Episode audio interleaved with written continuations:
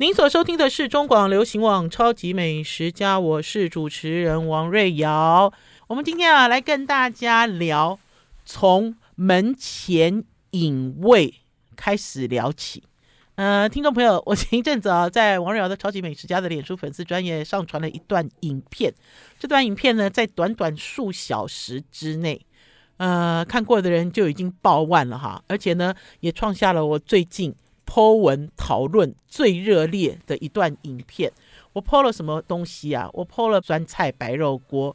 我重讲一次哈，因为这个门前隐味呢，走得很文青。它的酸菜白肉锅有一个名字，叫做重庆另一边之酸菜白肉锅，这是它的全名。好，这是它的全名。呃，门前影卫蛮有名的哈，我不知道听众朋友有没有我有没有听过？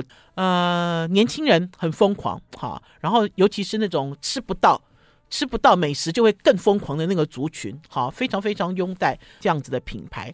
我如果没有记错的话，我记得我以前呢一开始看到这四个字是从 FB 的广告里面看来的，好，或许是从 FB 的广告，或许是什么，就是有一个很明显的一个意象。呃，之后呢，就听到有人在讨论啊，哦，说在板桥啊，还是新北市啊，有一家牛肉面店啊，一天呢只卖三十碗，而且呢，他做牛肉面很盯紧哦，要做什么几百天才可以做成牛肉面。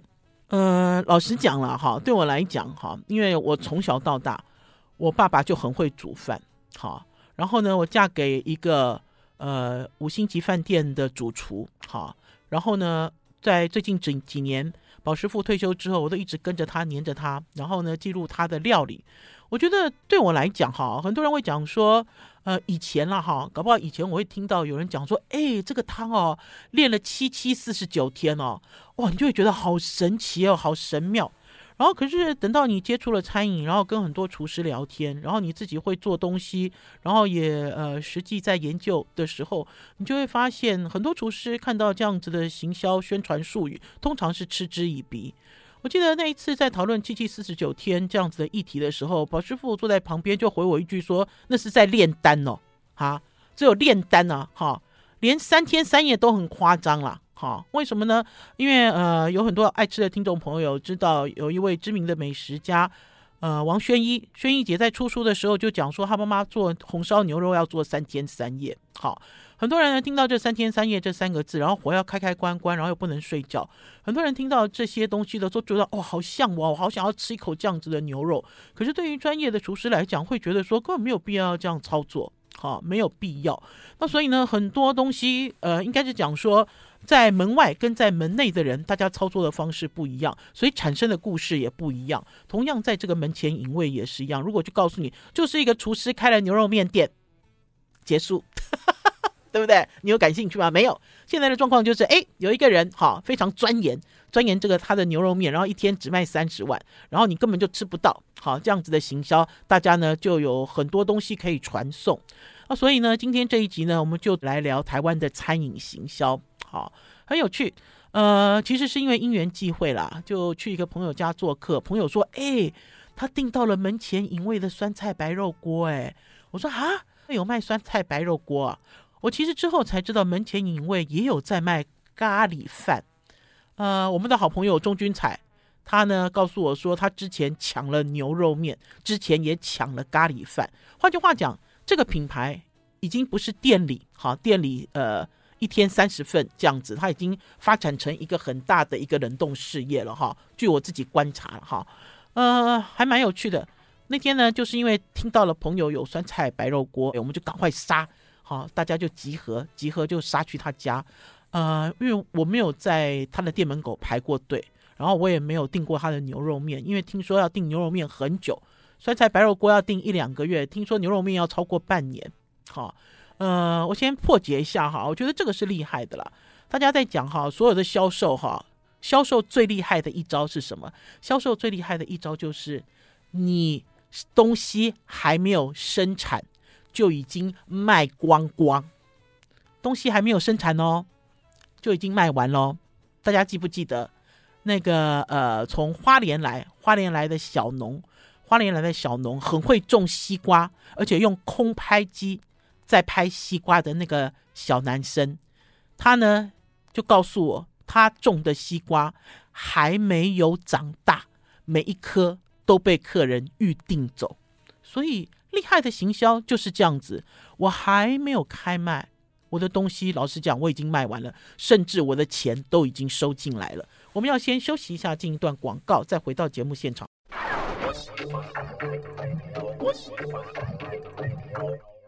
我是王瑞瑶，您所收听的是中广流行网《超级美食家》。今天来跟大家聊聊餐饮行销，就从一个在网络上爆红的知名品牌，本来从店面三十万，一直现在扩张到你要订他的牛肉面要排队半年以上的冷冻包的门前影卫开始说起。话说哦，那天啊，就是跑一个跑到一个朋友家，然后就看到呃这个品牌的酸菜酸菜白肉锅。哦，听众朋友，第一时间我给你们看哈。这个是酸菜白肉锅，呃，肉的包装，而且我觉得他们很厉害。厉害的是，我这个朋友哦，好像完全被洗脑。他说：“哎，我今天哦，因为没办法给你们现场涮，我给你们一点零版的肉。他现在肉已经出到二点零版了，好啊，我就用一点零版的方式来煮，好，呃，煮煮这包，呃，煮这包伊比利猪，好，来看一下，猪肉包装好漂亮哦，白底。”好，然后呢，开了一个小窗给你看伊比利猪油花的状态。最重要的是呢，它下面呢用手写手写，好像手写了一段字。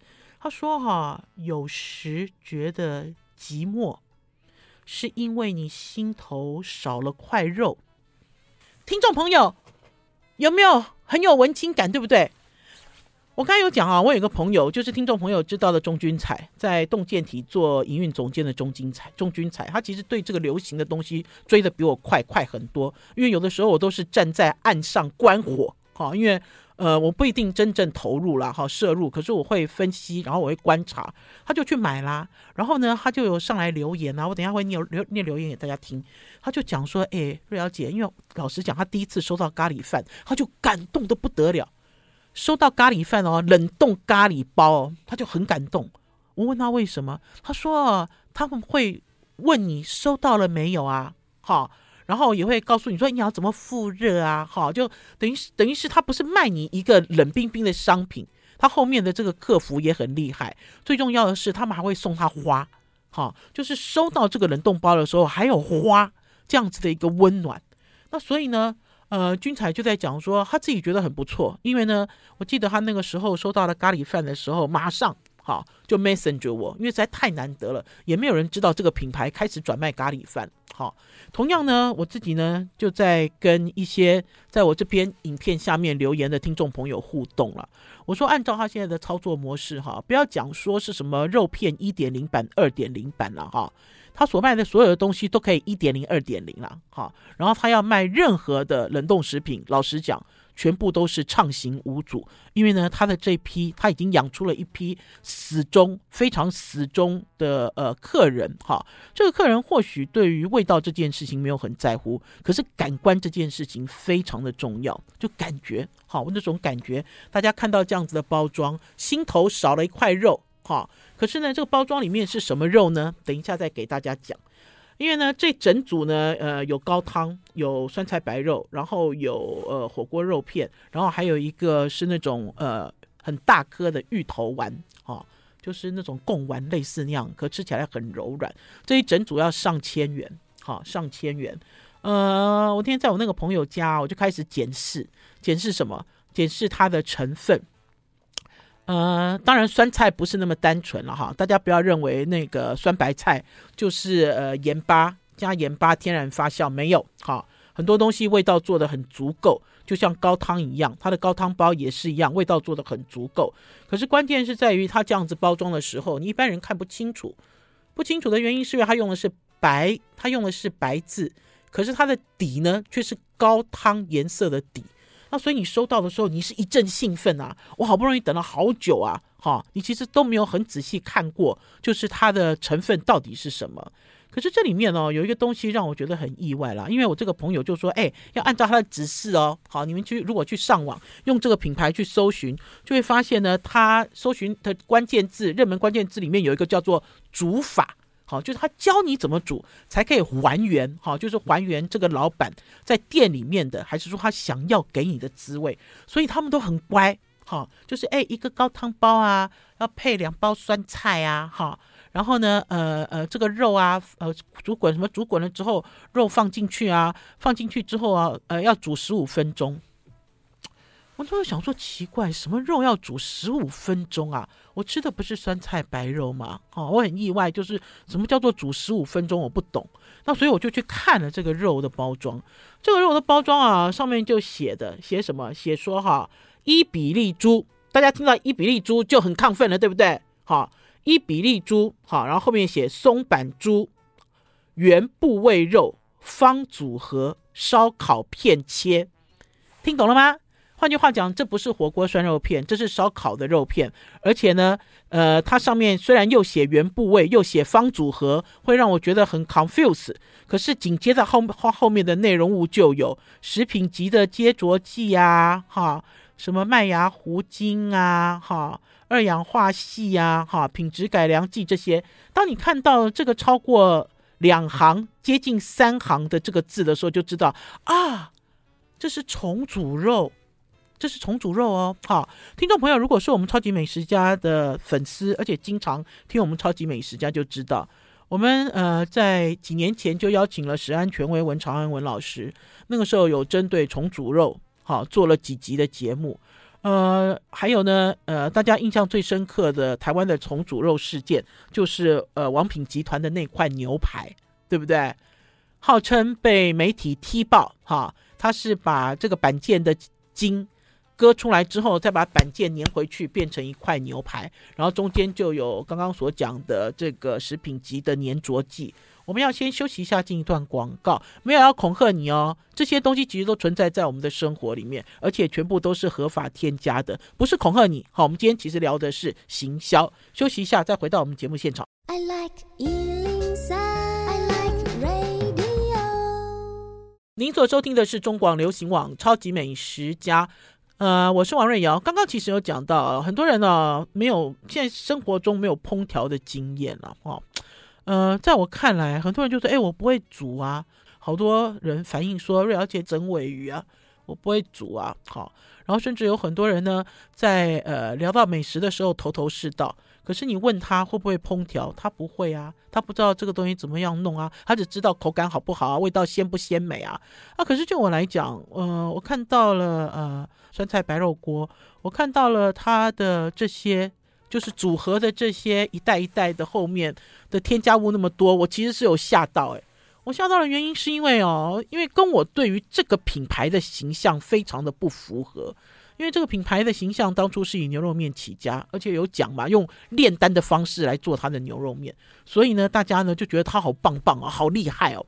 那可是呢，对于门前影卫来讲呢，呃，我有一个新闻印象很深刻了，就是他的违建。好，然后这次我们抛出影片之后呢，有更多的东西，大家呢就丢出来，就说，哎，他那牛肉面是巴拉圭，哎，不是什么顶级牛，哎，有被人家踢爆啊，就是因为被踢爆了之后，这个老板才开始转卖别的东西啊。可是这一点，我也要帮这个老板讲话，哈，不是说巴拉圭的牛肉就是烂肉啦，听众朋友，也不是说哈，用这个食品粘着剂的肉就不能吃，不是这样子的讲法，哈。我们其实是付出了多少钱，然后我们期待有什么东西回来。然后呢，即使是他的厨艺好，呃，什么巴拉圭啦、乌拉圭啦、什么龟啦的这个牛肉哈，就算是龟肉，它也可以煮的很好吃，你就要佩服他了。好，那我刚才回到这个食品接着机，就是我对于这个啊，他怎么会？呃，因因为对我来讲，这是一个很高价的冷冻火锅，是不是？是很高价嘛，一千上千元的上千元的这个冷冻火锅煮，还是酸菜白肉哈，呃，分量也没有很大。那所以我看到他的一袋肉是重组肉的时候，我有一点有一点被吓到。啊，所以在煮煮的时候哈，因为我看我们这个朋友其实是他很大的支持者，因为听说冰箱还冻了好几组，然后还帮他的亲朋好友抢了好几十组，哈，就是要有本事的人才能够抢得到这个品牌的冷冻包。呃，那天副热拿出来之后哈，我要跟大家报告，我喝了一口汤，咬了一块肉，因为它的肉哈，因为是组合的关系，所以呢，呃，它都贴好，就松板伊比利的松板的部位，把它粘成一块大块肉，哈，粘成很大一片。呃，刚煮好的时候，宝师傅还说：“伊比利猪哪里有这是个部位这么大片呢？这是什么啊？”啊，你仔细看，它就是一层一层一层粘上去。好，然后还有就是，当我们在讨论酸菜白肉锅的时候，有人在我们的讨论下面贴文，贴什么？他说：“呃，他说根据这个呃法律的规定啦，同样部位粘在一起的不叫组合肉。这件事情啊，我要查证哦，听众朋友。”粘在一起，同部位的粘在一起就不能叫组合肉。如果是有这样子的规定的话，那实在很混蛋呢。怎么会没有组合肉呢？组合组合，除非他今天没有用接着剂，除非他没有。好，我知道有一段时间大家去吃火锅肉片的时候，觉得火锅肉片在冷冻的时候很完整，怎么一下锅都散了？就有人讲说，哎，怎么都散了呢？哈，它其实就是组合肉，只是它没有用粘着剂，它没有粘着在一起，啊，所以煮下去会散。哦啊！可是现在像这样子的肉片是不受欢迎的，哈，因为消费者喜欢整块，因为你喜欢，所以他们会把它粘在一起，而且会粘成一个不正常、非常漂亮的一个方正的形状，好，方正的形状。呃，那天我就喝了一口汤，然后那个肉很弹 Q，哈，煮了十五分钟嘛，因为它是烧烤肉，所以有一点厚度。然后它的芋头丸我也咬了一口。咬了一口之后呢，呃，我自己的心里就出现了一句《甄嬛传》的台词，也不算台词啦，因为这这个四个字我自己很喜欢，好，我很喜欢用这四个字，哪四个字？好，就是呃，永不复见，永远我不要再见到你了，好，这个就是这个就是皇帝跟皇后讲永不复见，好，初次相遇吃了。他的东西之后，立刻就永不复见，大家就可以知道啊，我其实只吃了三口，我心里就停机了。本来好兴奋哦，好期待哦，你知道这么成功的一个品牌，哈，这么大家哈都就你上他的网络，就等于是你 Google 去看哈，用这四个字去 Google 零负评。我没有看到有任何人在讨论他的组合肉，我也没有看到任何知名，而且是那种自称自己是天花板哦，天花板顶的部落客哦。我也没有看到这些所谓的天花板顶的部落客对于这个品牌所出的任何东西有任何的负面的形容，每一个人都是大力的吹捧，我简直快要傻了。我想说，天哪，到底发生什么事？这是我的问题吗？是是不是我的问题呢？那所以我就一直在想，想一件事，就是真的真的，现在很多人哦，你们都没有在家里煮的经验哈。然后呢，呃，甚至我在留言里面呢，我还看到了很多则，他就讲说他。也是跟我一样，就吃了这个品牌的牛肉面之后，就在想说，嗯，他的厨艺很棒，因为他觉得他自己煮的牛肉面比这家的牛肉面好吃很多，好，然后甚至也有人在讲说，他们呢一开始吃了这个品牌的东西之后，就在怀疑说是不是我的味觉有问题啊？好，那就像我讲的，没有不好吃，好，非常好吃，可是那个好吃呢，是那种要怎么讲啊？我可以这样形容吗？因为呢，其实你看它的成分就知道了哈，就是要把这个味道做到极致的完美。那所以你可以看到它的高汤包里面哈，有好多的调味料。好，我们通常呢，如果是调味料，比如说我用了味精，好，比如说我用了鸡粉，可是呢，它还用了有就是呃比较高档的哈，IMP 跟 GMP，然后甚至还用了一些什么煎鱼粉，还用了酵母抽出物。好，你就会发现它其实是很努力。这个老板很努力，把它的味道做到很巅峰。可是这个巅峰的味道都是合法添加，可是它都是添加。啊，那要怎么讲呢？就让我想到说，哎，我其实脑袋里哦，就还有想到一个东西，就是统一的满汉大餐牛肉面。我没有钱的时候，都很喜欢吃满汉大餐的牛肉面。呃，因为它让我吃起来有满汉大餐的感觉，可是它便宜。为什么？因为它的这个都是用风味物质，哈，不是真的，不是真的物质，哈，也不是真的这个风味，就是风味物质模拟做出来的，哈，模拟做出来的。呃，所以呢，在前一阵子呢，有听众朋友呢就有听到我在讲，好多人都在吹捧干拌面呢。我也不知道大家为什么要吹捧这些干拌面，因为你仔细看它的调味料，它的调味料里面就充满了一些风味物质，哈。那所以呢，这些风味物质，老实讲，你在家里你用酱油也可以调得出来了，哈。可是呢，大家会去接受价位比较高的干拌面，一人份一人份的，一包一包拿来作为伴手礼送人。然后呃也认为他是台湾的伴手礼的代表，都让我觉得非常不可思议。哈，假设你有吃过中国大陆对岸的这些个人包装、好风味独特的一些面条，你就会觉得我们的实在卖太贵了。好了，我们要先休息一下，进一段广告，再回到节目现场。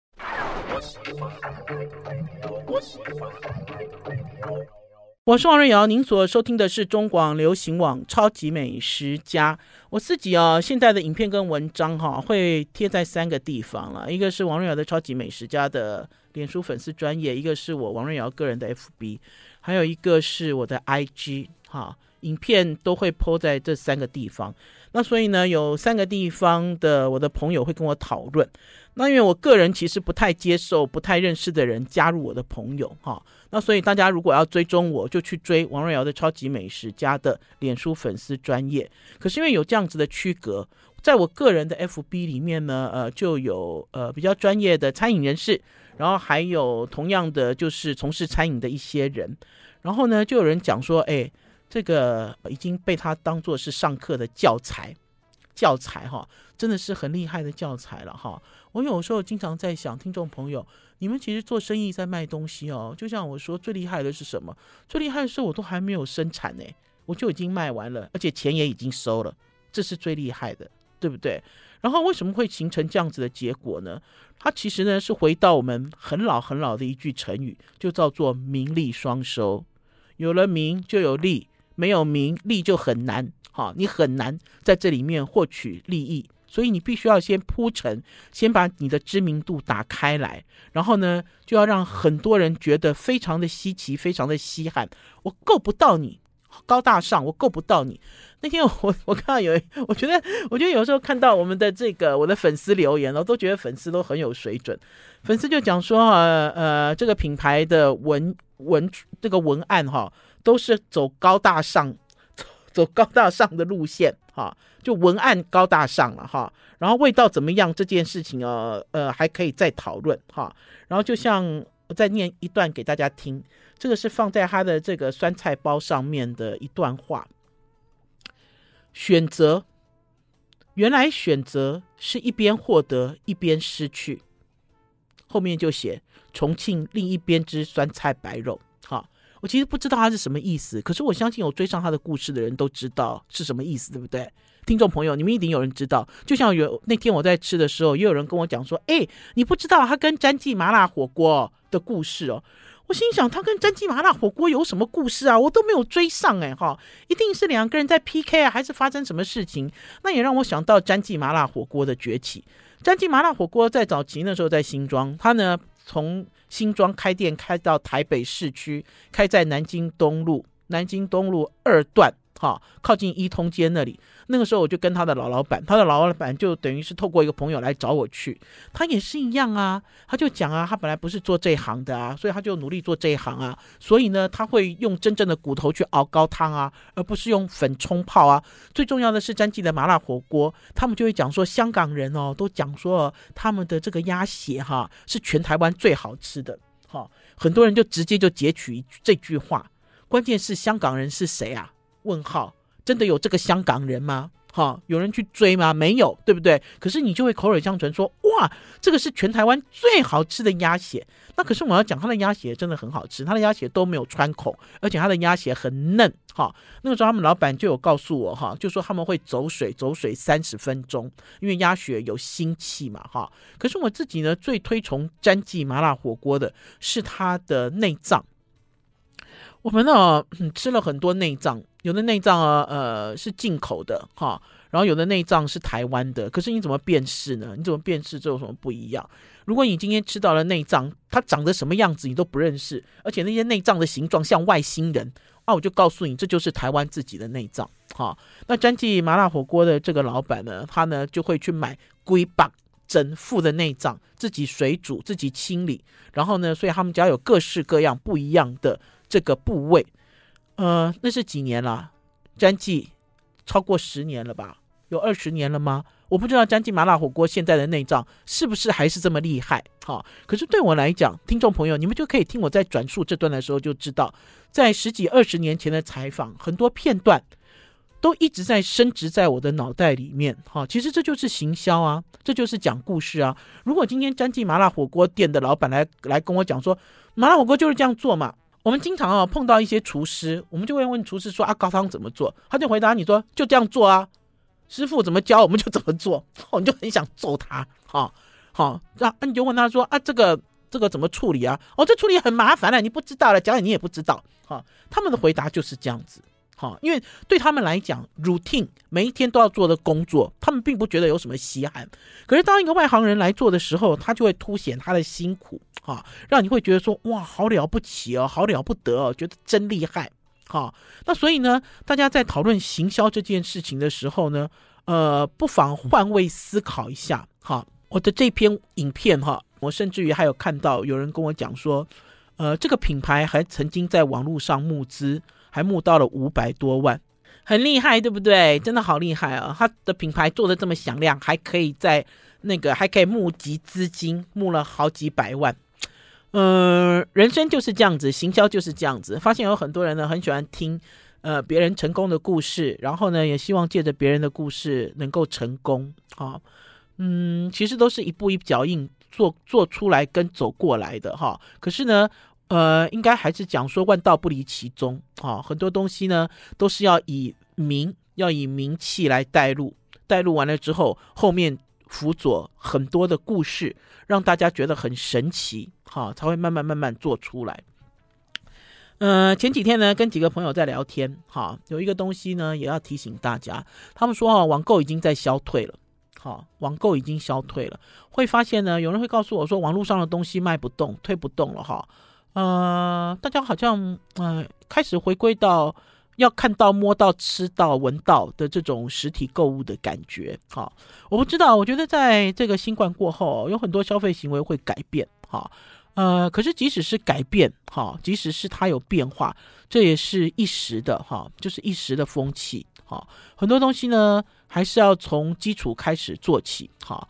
可是我自己其实也有深刻感受到了哈，前几天那个呃星光食品的人忽然间告诉我，他说呢，宝师傅的冷冻食品都卖光了。嗯、其实，在更早有一个听众朋友就有留言在我的 FB 里，他说卖光了吗？我那时候还傻乎乎，我说没有啊，应该还没有卖光吧。然后之后确认之后才发现已经卖完了。因为呢，会告诉大家，有的时候其实并不是你不努力，有的时候呢，关键是在于时间点不对。好，这个是今天要告诉大家的行销学重要的东西。有的时候是因为时间点不对，比如说呢，你在夏天的时候要卖羽绒衣，怎么推得动？你要在冬天的时候卖冰，怎么可能会有人吃？其实时间点才是一个很大的关键。好了，我们要先休息一下，进段广告，再回到节目现场。I like 我是王瑞瑶，您所收听的是中广流行网《超级美食家》。好了，呃，我要来跟大家讲前一阵子的石斑鱼跟五仔。呃，因为我自己很相信一件事，我相信的是，该你的就是你的，不该你的哈，它就不是你的。即使你曾经拥有哈，它也很快一下子就会失去。呃，尤其是金钱哈，金钱这个部分，呃，没有没有说急急营营想要干嘛。可是对我来讲，哈，这件事情哦，是我人生一个很大的挑战。哈，挑战的原因是因为大家不要看说好像很容易 po 一些文章，哈，录一些影片，然后大家就可以来捧场。其实不是，哈，呃，这次呢，就希望大家多多吃台湾的石斑跟五仔，带动大家哈吃国产鱼的习惯。呃，在两个礼拜之间，我上传了九支影片。然后呢，照片呃，照片跟文章更是不计其数，就是想到就播，想到不就播。因为呢，最近 FB 也怪怪的哈，他们其实也都没有通知你们哈。即使你追踪了我，你也不知道我发了什么东西。可是我其实换回来的反应是很冷漠。呃，我自己其实一开始就有预有预料到有这样子的结果，这就是刚刚跟大家聊的时间点。因为呢，刚好宣布大陆禁止我们的五仔鱼输出。好，那所以呢，呃，五仔鱼的价格立刻就下跌了。好，而且我记得在当天就有记者跑去这个鱼塭旁，然后呢，就有这个像类似渔夫啦、渔民啦，哈，那个呃女生呐，哈，就渔民就跟记者说，他说哦，现在一公斤已经跌到一百元了，好，呃，我那时候心里其实就有想说，哎呀，糟糕惨了，哈，因为你这档这档团购开出来之后，一定会被人家抱怨，你怎么卖的这么贵啊，哈。呃，可是关键是在于，难道要叠价吗？然后便宜出清给你们？你们希望是这样子的类型吗？可是对我来讲，我不是要做这件事哦。对我来讲，我是希望能够有一个带动的作用。哈，可是对我来讲，我觉得是一个挑战。哈，为什么是挑战？就是呃，到底要怎么样？哈，怎么样让石斑或者是五仔鱼，哈，顺利进入到我们每一个人的餐桌里？哈，有的人会讲说，我们家经常吃虱目鱼。你们家餐桌最常出现的是什么鱼？有人经常会吃虱目鱼，有人家里只有鲑鱼。哈，我的身边的朋友打开冰箱，哈，永远鲑鱼都是 stand by。哈，有的人家里是肉鱼，哈，因为肉鱼呢刚好好像手心一样大小，就是你所要的一餐的蛋白质，而且肉鱼的刺很少。哈，呃，有的人搞不好家里也有龙胆石斑，哈，切片或者是切块不一定。可是到底哈？你们家的餐桌经常出现的是什么鱼呢？